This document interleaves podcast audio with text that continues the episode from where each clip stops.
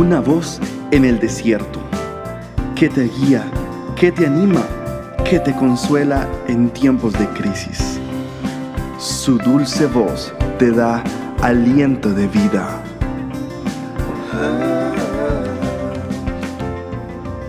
Red de Mujeres Embajadoras.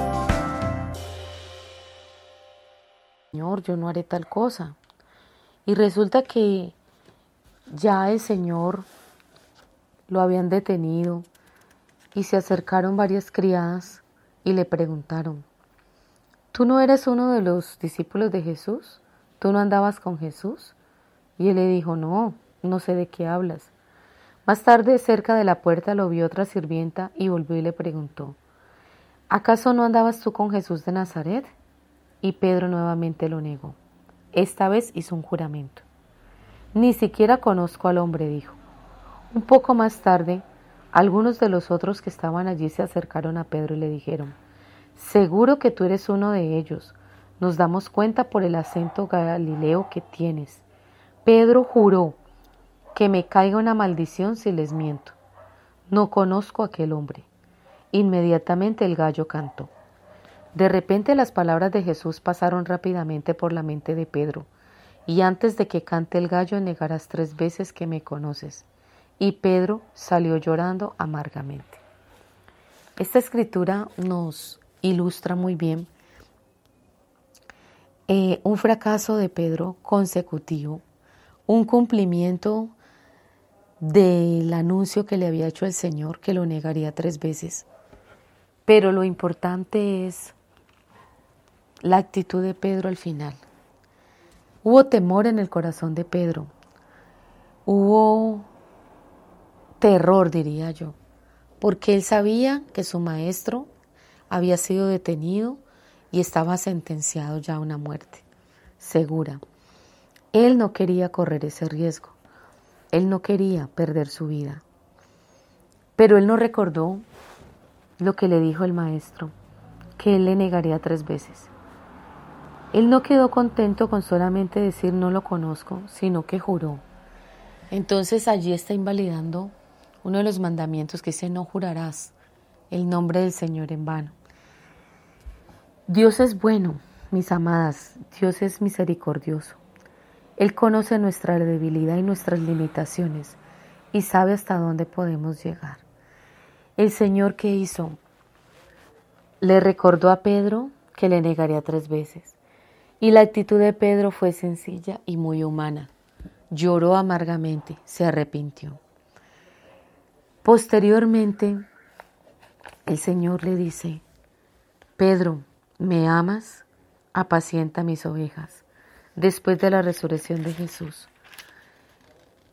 Y él le dice, Señor, tú sabes que te amo. Pedro, ¿me amas? Apacienta mis corderitos. Señor, solo tú lo sabes si te amo o no. Pedro, ¿me amas? Volvió a insistir el Señor tres veces.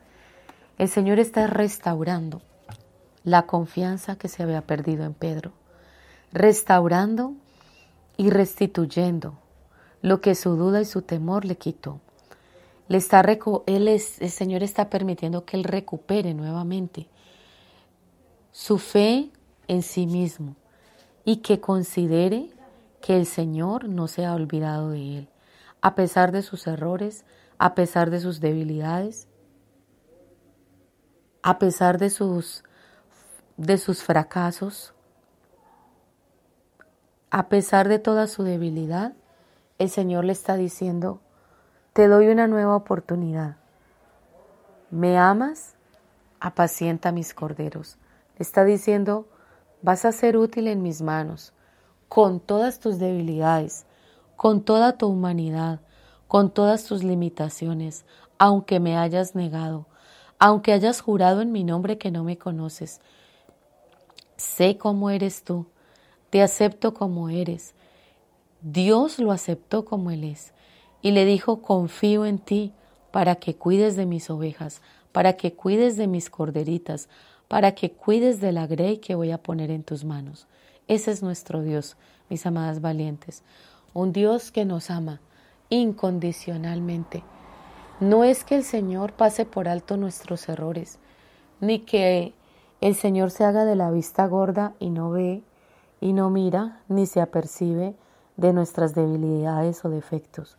Él sí se da cuenta, pero Él nos da un voto de confianza y nos alienta y nos anima diciendo, sé que has fallado, sé que eres débil, conozco tu humanidad, porque yo mismo estuve en esa misma humanidad. Sé cuáles son tus luchas, pero también conozco tu corazón y sé que me amas y sé que cuidarás de todo lo que yo ponga en tus manos. Ese es nuestro Dios. Mis amadas, ese inmenso amor del Señor cubrió multitud de faltas que había cometido Pedro. La vida de Pedro estuvo completamente plagada de fracasos. Esa no fue una sola oportunidad, sino otras. Aunque él tropezó muchas veces, él pudo levantarse por la gracia de Dios y continuó su vida espiritual una y otra vez. Las piedras que le hicieron tropezar se, se convirtieron en peldaños que llevaron a Pedro a una vida gloriosa, a una vida victoriosa. Vemos a un Pedro que antes era inconsistente, indisciplinado, impulsivo. Un Pedro lleno de temor, temor a fracasar, temor a ser rechazado, temor a vivir en mediocridad. Pero más tarde este hombre, fracasado, pusilámine, fue transformado por el Espíritu Santo de Dios, que moró en él y lo llenó de fe, porque dice la palabra que el Señor no nos ha dado espíritu de cobardía, sino que nos ha dado un espíritu de amor, de poder y de dominio propio. Ese fue Pedro, un Pedro que antes era temeroso, impulsivo, descortés e indisciplinado. Ahora era un hombre lleno de amor y de fe. Un hombre que desafiaba a las mismas autoridades eclesiásticas de ese tiempo. Él desafiaba con sus palabras elocuentes y sabias, porque el Espíritu Santo era quien hablaba a través de Pedro, y desafió a, a las autoridades, desafió a los escribas y fariseos, desafió a los maestros de la ley, desafió al Sanedrín y les mostró a los judíos que ellos mismos, por la dureza de su corazón, habían rechazado al Mesías, al Hijo de Dios. Y fue tan convincente y tan elocuente su mensaje que relatan las escrituras que se convirtieron aquel día como tres mil nuevos creyentes. Se convirtieron al Señor volvieron su corazón a Dios, se arrepintieron de sus pecados y permitieron que fueran bautizados y se añadieron a la iglesia del Señor como tres mil. Entonces es maravilloso y glorioso que el Señor no se queda mirando nuestras debilidades y errores, sino que el Señor nos cubre con su inmenso amor, con su gracia y su gracia y su misericordia, nos cubre nos cubre desde amor y de, y de favores. Él cubre nuestros pecados, nos limpia de nuestra maldad. Él examina nuestro corazón profundamente y nos da nuevas oportunidades. Bendiciones mis hermanas, que el Señor les bendiga, que Dios nos permita reflexionar sobre esto y nos permita ver y entender la gracia y la misericordia que nos cubren continuamente. Dios les bendiga.